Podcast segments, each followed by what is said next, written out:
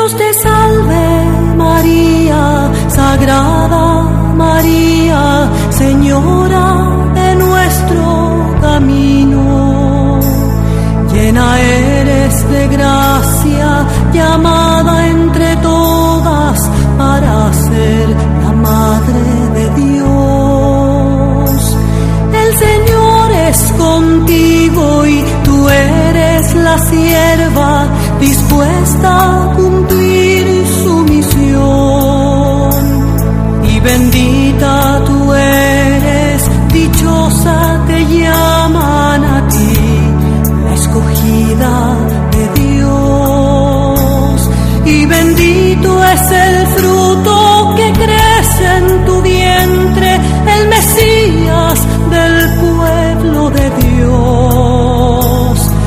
que tanto esperamos que nazca y que sea nuestro Rey. Escuela de María. Maranatá. Ven Señor Jesús. Apocalipsis 22, 20. tu rostro encontrar y al fin te encontré en un establo entregando la vida Jesús Salvador. Las violetas, las margaritas y las rosas.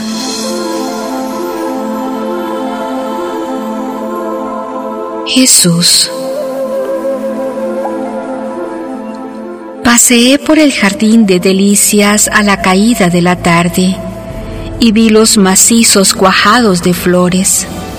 Su especie era diversa, su colorido múltiple y su perfume embriagador. Con mis manos arranqué las hierbas malas para que las flores crecieran exuberantes. A cada una de ellas les puse nombre.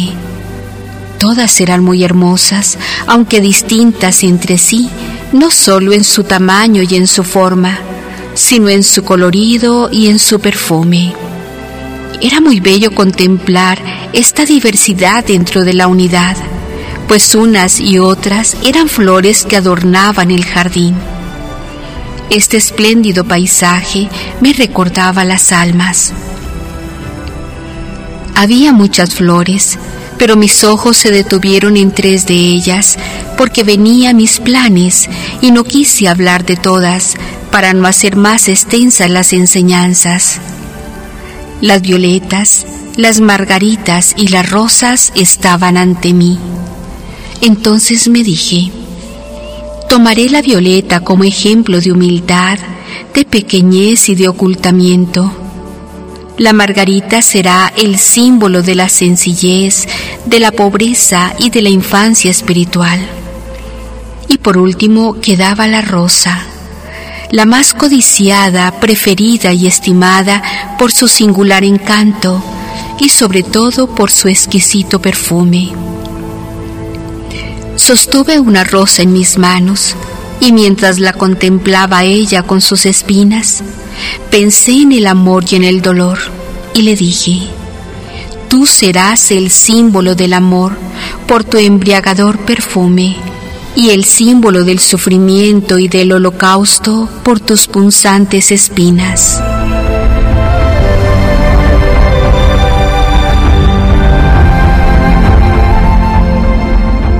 Las violetas, las margaritas y las rosas estaban rebosantes de vida y alegraban mi corazón.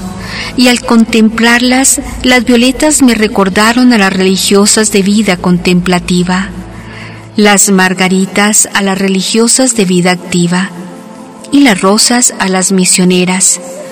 Y aunque pertenezcan a la vida activa, quise distinguirlas, pues para esta enseñanza conviene hacerlo así.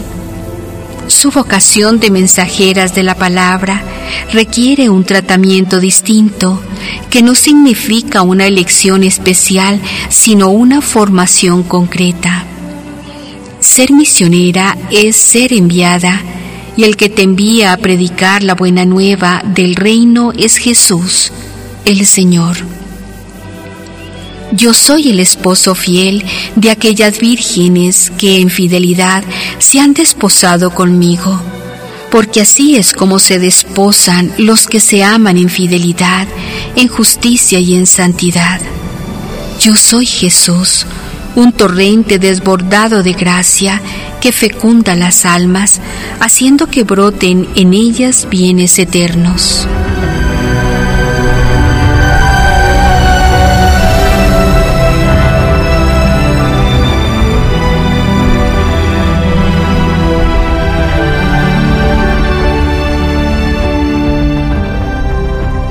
Mujer, ¿quieres ser perfecta?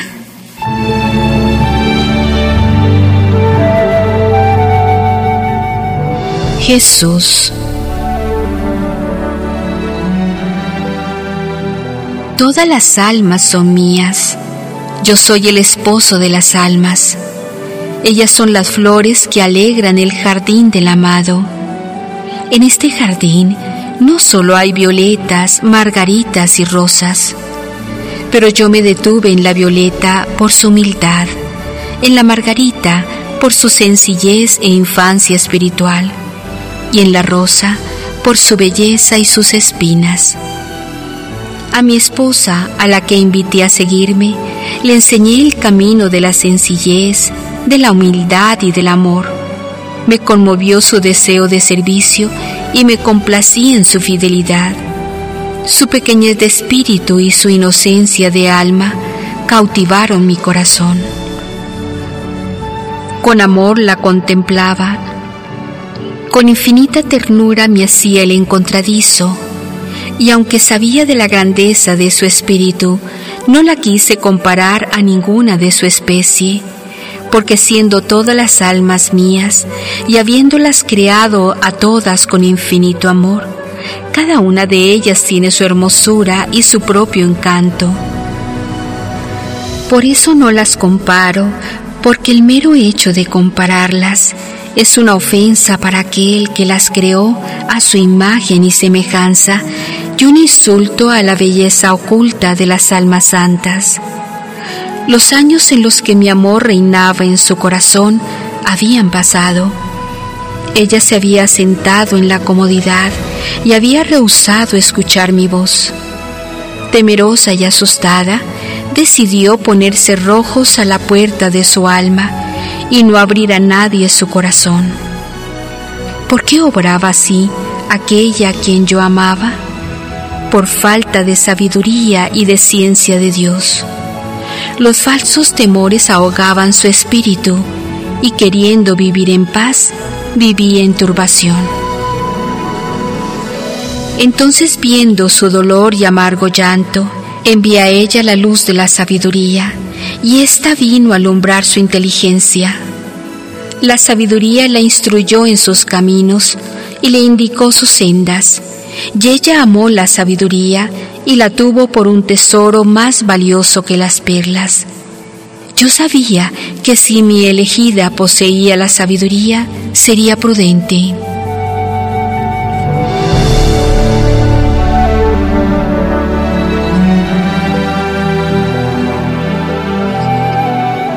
Y de nuevo volví a llamar a la puerta de su corazón. Esta vez no me respondió la mujer asustada, indecisa y cobarde. Me abrió la prudencia y me respondió la sabiduría, aquella que había elegido desde el seno materno, con humildad me dijo, Señor, ¿qué quieres de mí? Ya no necesitaba preguntar quién era aquel que a altas horas de la noche llamaba a su puerta pues ella sabía que era el Señor. ¿Y por qué lo sabía si nadie se lo había dicho? Porque en la sabiduría hay un espíritu inteligente, santo, penetrante, lúcido, inmaculado y bienhechor. Cuando la sabiduría entra en el alma, todo lo renueva y transforma y hace al hombre amigo de Dios.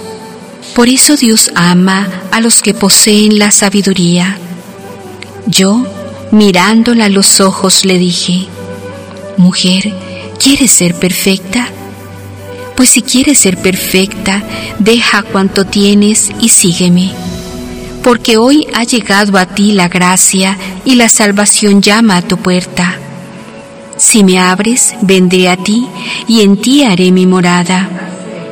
Mi elegida escuchó en silencio mis palabras, mientras su corazón exultaba de gozo y su alma salía en mi seguimiento.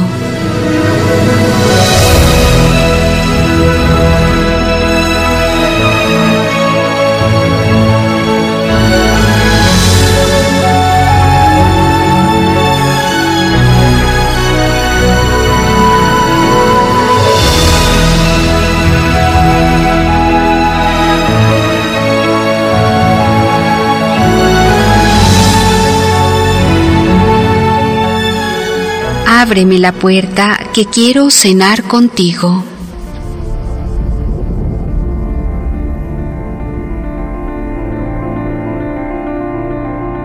La elegida.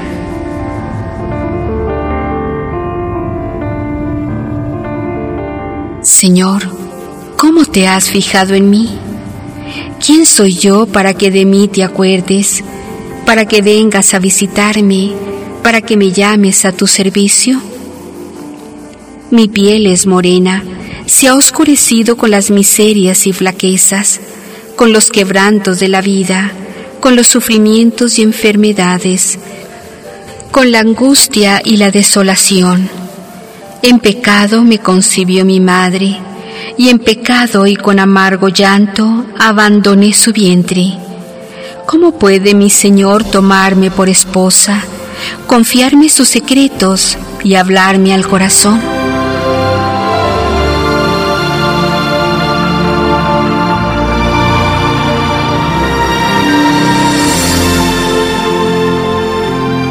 Jesús. Para ti ha llegado la hora de la gracia, como llega para cada alma en particular. Lo triste es que no todas advierten esta llamada y pasa desapercibido para ellas este momento de gracia, este instante de conversión en el que el Señor les dice, baja de ese sicomoro, porque esta noche quiero cenar contigo. A ti te digo, no te detengas y ábreme la puerta. Lo moreno de tu piel no me preocupa, al contrario, me lleva a recordarte lo que está escrito. Era yo más resplandeciente que la nieve, más blanca que la leche era mi piel, más sonrosadas que el coral mis mejillas, y como un zafiro era todo mi cuerpo. Y por los pecados de los hombres he venido a ser más negro que la misma negrura. No hay quien me reconozca por las calles, mi piel se ha pegado a los huesos, seco estoy como un leño. Tus miserias y pecados no me detienen, pues vine a morir por los pecados de la muchedumbre. Tus miserias claman por mi misericordia, lo mismo que las sombras de la noche llaman a la luz del día, y el frío tiende al calor, y el viento huracanado busca la apacible calma y el sosiego. Esperé este momento con ardoroso celo, con ternura infinita, con un amor inmenso.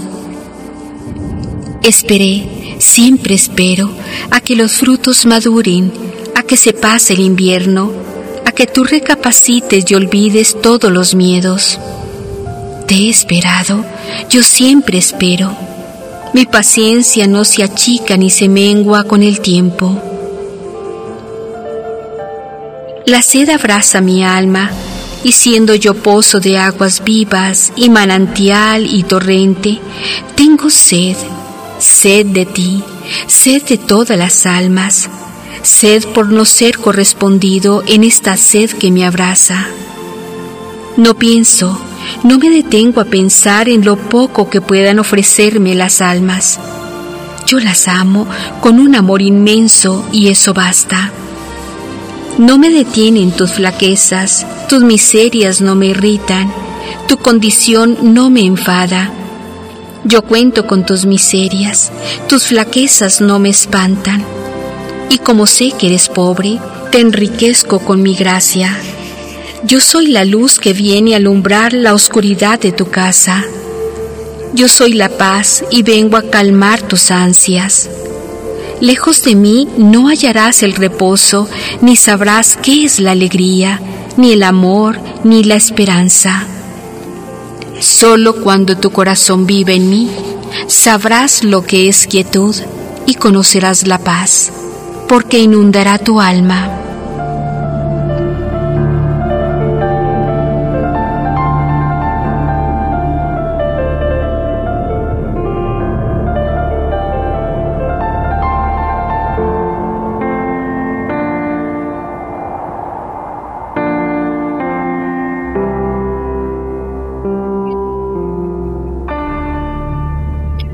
Yo amo, pero ella no lo advierte.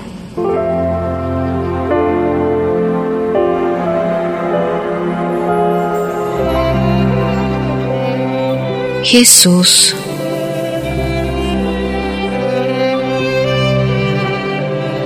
Yo soy el primero y el último, el primero en amar y el último en ser amado.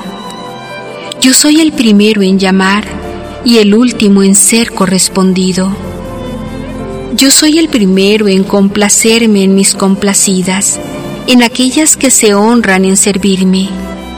Y yo soy el último para aquellas que han olvidado que un día fueron mis esposas, mis elegidas, mis predilectas, las cuales menospreciaron el juramento, rompieron el pacto e hicieron añicos mi alianza por mi vida que yo echaré a sus espaldas el yugo de esta promesa, que será sobre sus hombros una carga pesada. Yo te arrancaré de raíz de donde te había plantado. Te juzgaré como se juzga la mujer adúltera, y la belleza de tu alma será afeada. Saciaré en ti mi ira, y se apartará de ti mi rostro porque has comerciado con el amor del esposo y has sido infiel, yéndote en pos de ese mundo que ha entrado en los claustros, los conventos y las casas religiosas, entenebreciendo tu alma y corrompiendo tu corazón. Te has olvidado de los días de tu mocedad, cuando yo paseaba por el jardín a la caída de la tarde, y el ruido de mis pasos te despertó del letargo espiritual, y la suave brisa de mi aliento te hizo volver los ojos a mí. Entonces yo te dije, mujer, tengo sed, ¿quieres darme de beber? Y tú, sorprendida, como la mujer que rompe el cántaro y se queda sin agua, me dijiste, mi cántaro se ha roto en pedazos, no puedo darte el agua que me pides. Vi que era cierto, tú no tenías agua, y solo por reconocer humildemente tu impotencia, me sentí obligado a socorrerte, y extendí sobre ti el borde de mi manto, y cubrí desnudez. Puse collar en tu cuello, pendientes en tus orejas, brazaletes en tus muñecas y sandalias en tus pies y te di a beber del agua de la vida, y saltó en tu corazón como en un manantial de aguas limpias y cristalinas, y en el torrente de mi amor eterno te sumergí. Quedó tu alma más blanca que la nieve, como cuando al recién nacido lo baña su madre. Me detuve a contemplarte y dije en mis adentros, cuánto desearía que fueras fiel para siempre porque yo te he lavado y purificado con el agua de mi gracia, y con el manto de mi misericordia he cubierto tu desnudez.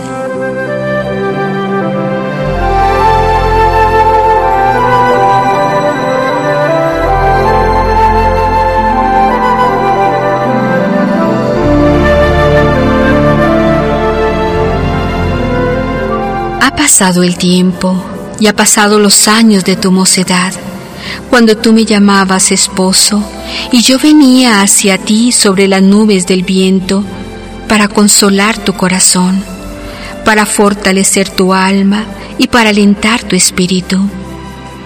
Mi recuerdo en tu mente se ha ido adulterando. Aquel amor de tu juventud se ha vuelto egoísta e interesado, porque la virtud ha perdido para ti su valor y la cruz su sabiduría y fuerza. Me has suplantado por cosas banales, frívolas y carentes de sentido. Eres tan infiel como mi pueblo, como aquellos que me suplantaron por un becerro de oro como aquel que me vendió por treinta monedas de plata. Estoy solo, muy solo, y no es que yo llegara tarde a la cita, es que no ha venido a verme la esposa, no ha querido compartir conmigo sus amores. Yo la amo, pero ella no advierte mi amor. La veo tras los muros del convento, me fijo en su semblante y es displicente y frío sus modales altivos, su fervor es como una espuma de mar y su piedad pura apariencia. No hay en ella nada para que pueda complacerme. Muchas de las religiosas que hoy viven en clausura desearían salir y liberarse, pues se sienten oprimidas y angustiadas.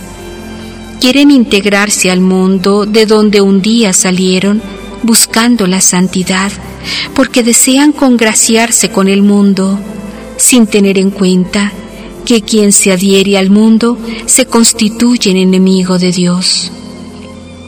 Las casas de formación, donde la oración y el recogimiento mantenían la unión con Dios, se han desvirtuado y sus ocupantes se han vuelto insípidos. Muchas de ellas eran luz y se han convertido en tinieblas eran para rayos de la justicia divina por su vida de oración, por su espíritu de austeridad y de sacrificio. Pero al debilitarse su fe, han perdido el fervor, se han vuelto tibias y se han hecho perezosas y atraen sobre sus almas la justicia y el rigor de Dios.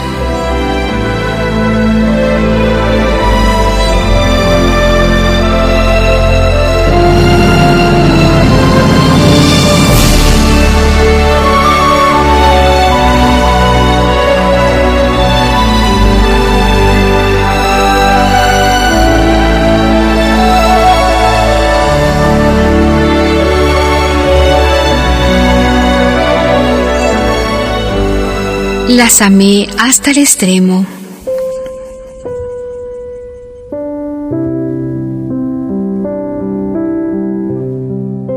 Consuelo.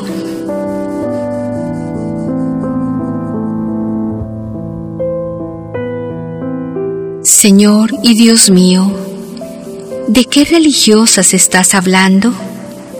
¿Hay alguna comunidad en concreto a la que quieres amonestar?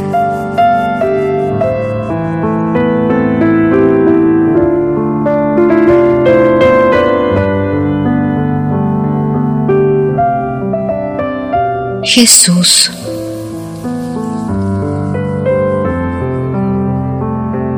Yo no me dirijo a una comunidad en particular, sino que mis enseñanzas son para todas las religiosas, para las que están cerca de mí y para las que están lejos, para que el tibio se enfervorice y el santo se santifique. Pues créeme, la disipación y la falta de piedad son tan evidentes entre las religiosas que todas deberían recapacitar sobre estas enseñanzas.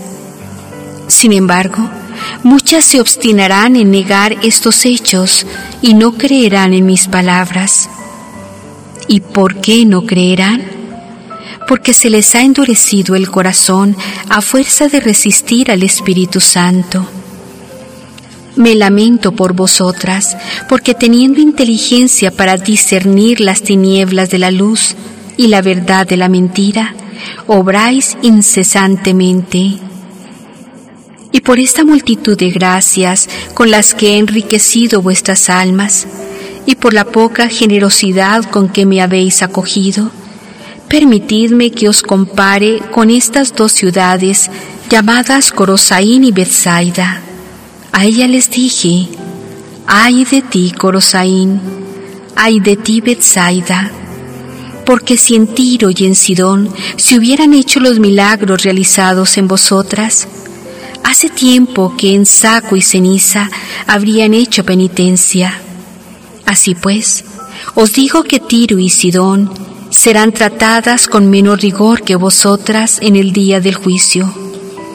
Yo lamento tener que recordar a mis elegidas la infidelidad y pertinez ceguera de estas dos ciudades que no se convirtieron. Porque si vosotras poco os convertís de corazón a Dios, tendréis que lamentaros.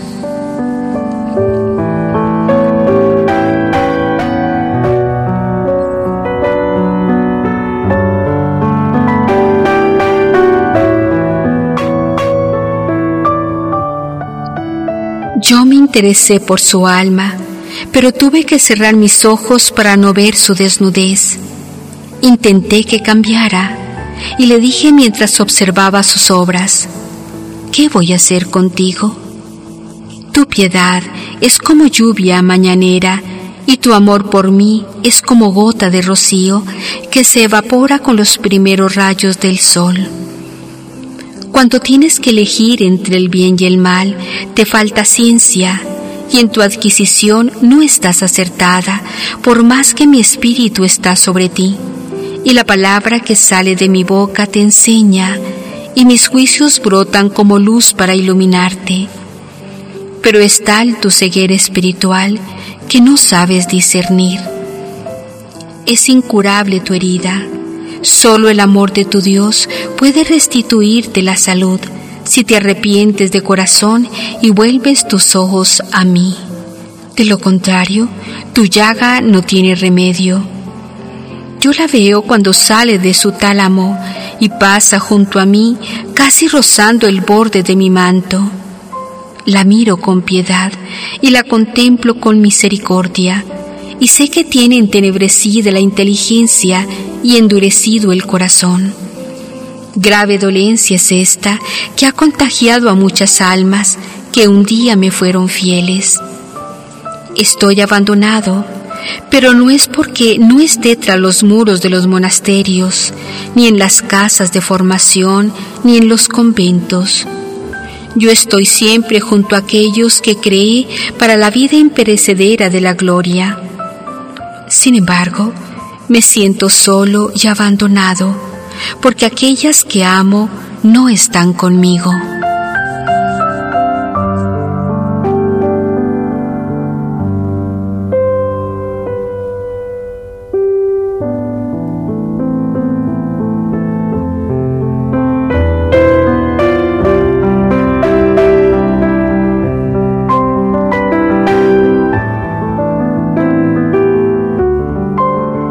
Me siento defraudado.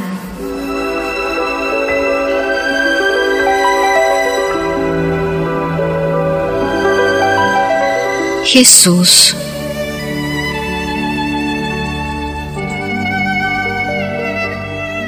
Mi soledad es patente, mi abandono es manifiesto, que estoy postergado, eso es palpable. Estoy en soledad cuando aquellas que elegí para que me hicieran compañía ante el sagrario han abandonado la oración, han dejado el ayuno y han olvidado la penitencia y se dedican más a los trabajos serviles que a la alabanza y a la gloria de Dios y pierden más tiempo en cosas banales que en buscar la perfección. Me siento abandonado cuando muchas de aquellas que elegí para que fueran paño de lágrimas para el que llora, y ropa de abrigo para el desnudo, y pan para el hambriento, y agua para el que padece sed, pasan ante el dolor del prójimo sin que se les conmuevan las entrañas. Y con gesto displicente y un tanto distante, contemplan a aquel que sufre la enfermedad mi corazón misericordioso y compasivo siente indecible amargura cuando veo al hombre sufriendo en soledad y en cada criatura que sufre vuelvo a repetir estas palabras. ¿por qué me has abandonado? Me siento defraudado cuando las que tienen que enseñar no enseñan la sana doctrina y siendo llamadas a instruir en la fe por su vocación religiosa, por temor y respeto humano, en vez de construir, destruyen y en vez de reunir, desparraman. Los alumnos abandonan el colegio sin tener una sólida formación religiosa. No saben distinguir entre lo bueno y lo malo, entre la verdad y la mentira. Y a tal grado llega en muchos casos la ignorancia de Dios entre estas criaturas que desconocen hasta lo más esencial para la salvación de sus almas. El reino de Dios sufre violencia y solo los atrevidos y los que son intrépidos soldados de Cristo lo arrebatan.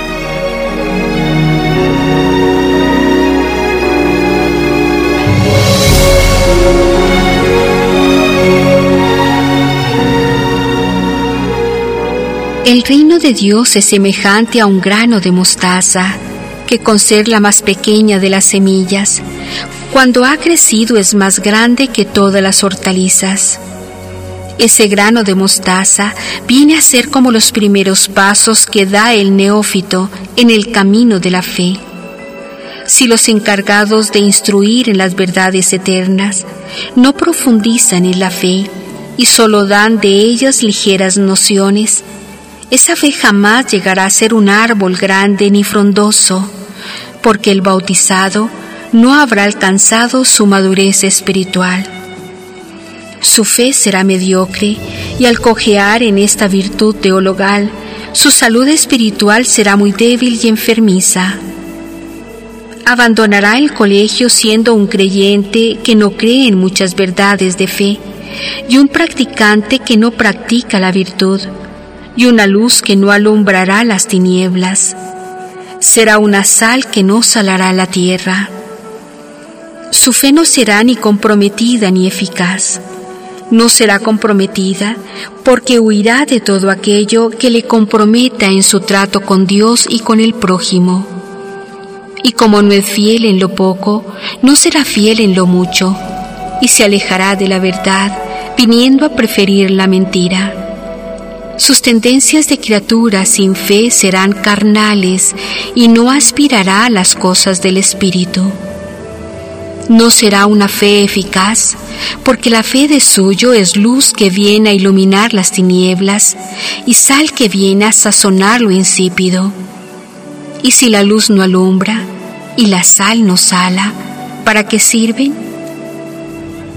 La fe es un don divino y los dones recibidos deben multiplicarse como los talentos. La plenitud de la fe no solo está en tener fe en Dios. Para salvarse no basta con creer, se debe dar testimonio de esta fe con la palabra y con las obras, para que todos los hombres alcancen un verdadero conocimiento de Jesucristo, en el cual se inicia y consuma la fe. Las religiosas que por vocación se dedican a la enseñanza deben desterrar cualquier temor y respeto humano y por amor a aquel que las eligió deben transmitir la sana doctrina que yo enseñé y que fue predicada por los apóstoles. No tenga miedo y cumplan fielmente su misión. Sean para el mundo mensajeras de albricias que anuncian bienes.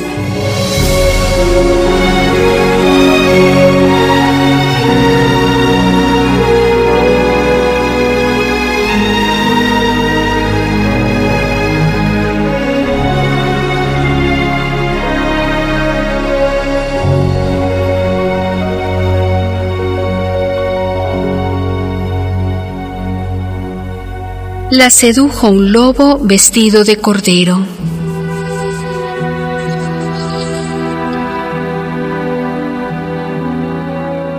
Jesús.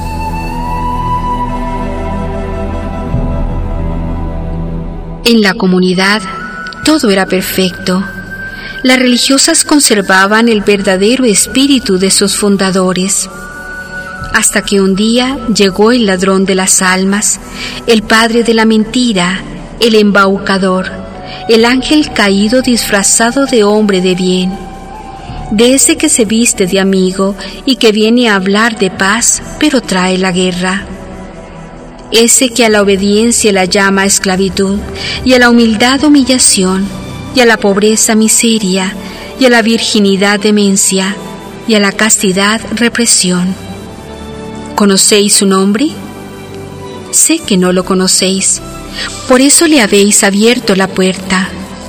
Pero yo os diré quién es.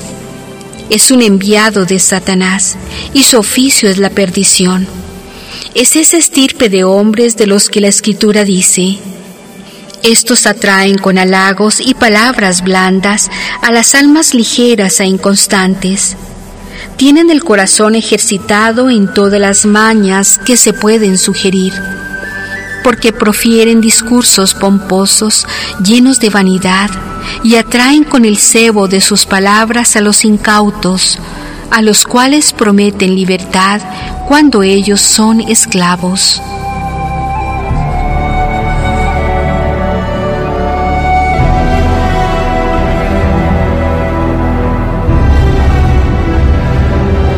El maligno emplea toda su astucia y aturde el entendimiento con palabras blandas y con lisonjas. Y haciendo alarde de justicia y de equidad, me arrebata lo que es mío y se lleva el botín, que son las almas. Dispersa por doquier la semilla de los siete pecados capitales, y en esta misión demoledora le acompaña el éxito, porque a su servicio está la bestia, la televisión. Este monstruo parlanchín que posee un gran poder de seducción para confundir las ideas, para pervertir las costumbres, para ahogar las conciencias y para extender el mal en todas las direcciones. La televisión ha seducido a muchas religiosas que se han adherido a ella olvidando que está escrito no se puede servir a dos señores. El maligno ensalza el vicio, humilla la virtud y proclama la anarquía. Enaltece los derechos humanos y suprime los derechos divinos. Se burla de Dios, de la ley santa y de los santos del Altísimo.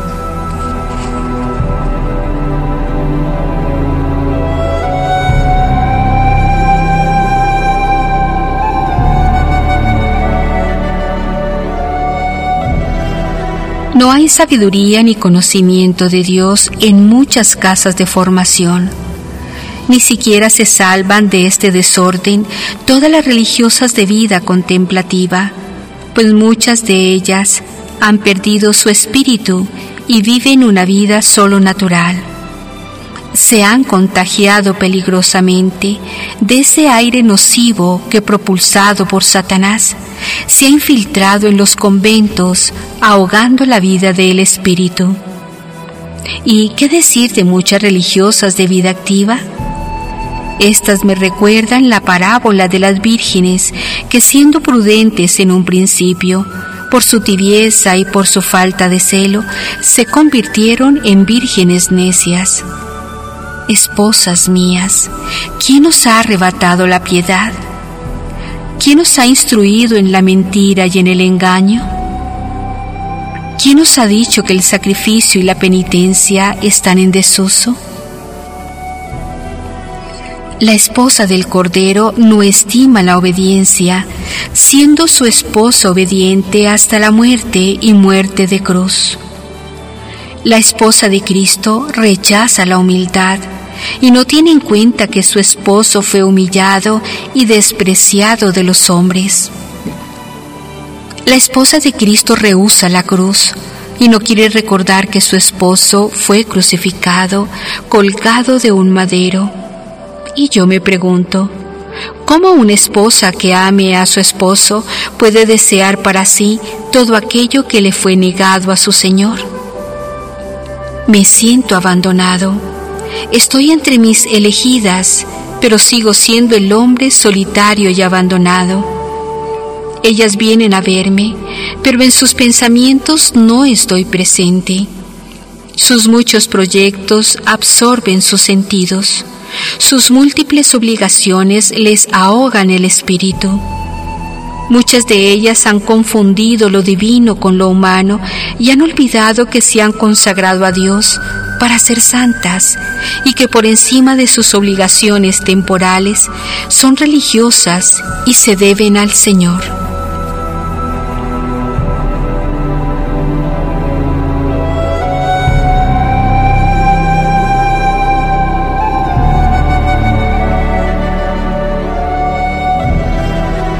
Yo las contemplo dentro y fuera de los muros de la casa.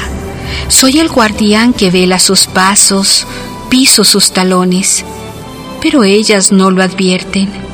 Sus ojos revolotean como palomas y van dejando jirones de su vida por donde quiera que pasan. Su disipación ha convertido a sus almas en pura ruina, y donde no hay piedad, no hay modestia y donde no hay recogimiento hay disipación. Por los sentidos, que son las ventanas del alma, en muchas casas religiosas ha entrado el mundo, el demonio y la carne. A mi elegida, yo la miro lo mismo que la miré entonces, cuando en la juventud la pretendí por esposa, y veo que sus modales han perdido el encanto del recogimiento propio de una vida de piedad la doncella paciente y amable se ha vuelto irascible. De su semblante ha desaparecido la paz y el sosiego. En su porte exterior no se advierte que es una religiosa consagrada a Dios, porque la modestia y la sobriedad han desaparecido y ha ocupado su lugar el espíritu del mundo.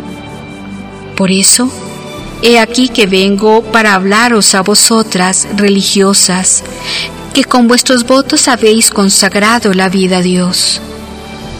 Bienaventuradas serán todas aquellas que escuchen mi voz, pues quien humildemente me escucha halla la vida y alcanzará misericordia y perdón. Por el contrario, quien me rechaza y me ofende, a sí mismo se daña. El que desprecia mi ley y no cumple mi palabra, ama la muerte y se expone a perder la vida.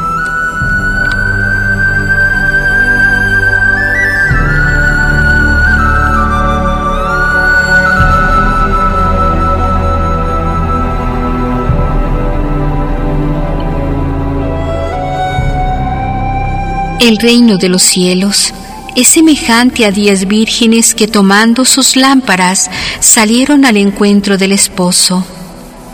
Cinco de ellas eran necias y cinco prudentes. Las necias, al tomar las lámparas, no tomaron consigo el aceite, mientras que las prudentes tomaron aceite juntamente con sus lámparas.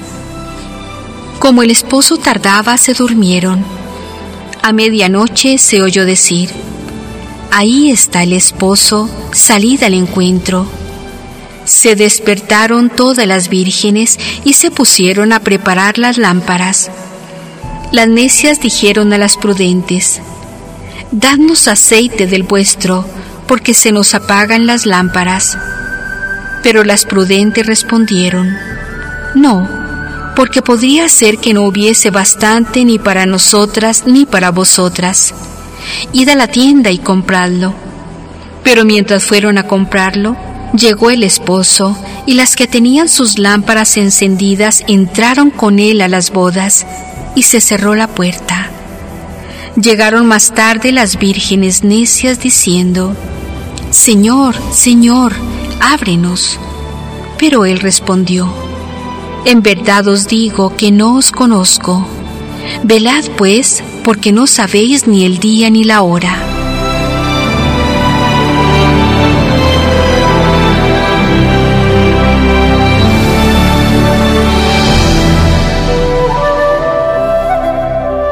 El Señor os invita a reflexionar sobre estas palabras. Oídme y seréis como rosal que crece junto a las aguas como incienso derramaréis aroma, vuestra virtud florecerá como el lirio.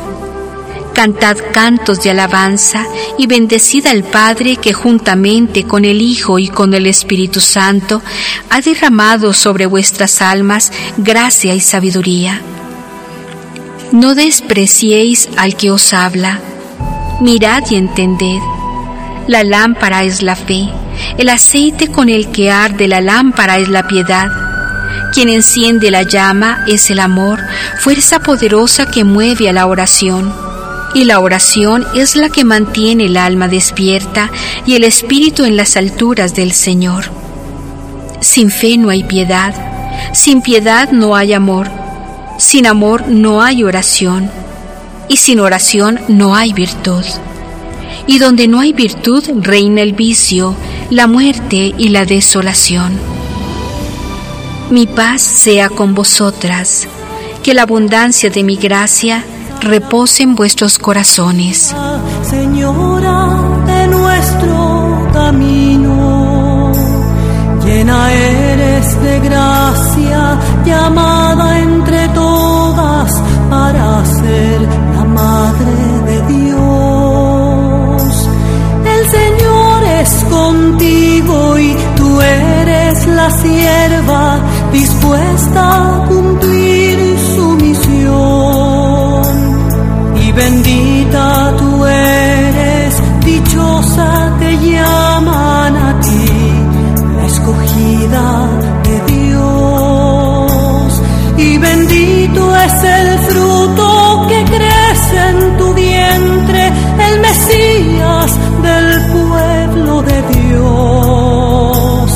al que tanto esperamos que nazca y que sea nuestro rey. María he mirado hacia el cielo, pensando entre nubes tu rostro encontrar. Y al fin te encontré en un establo, Jesús Salvador. María he querido sentirte entre tantos milagros que de ti. Al fin te encontré en mi camino, en la misma vereda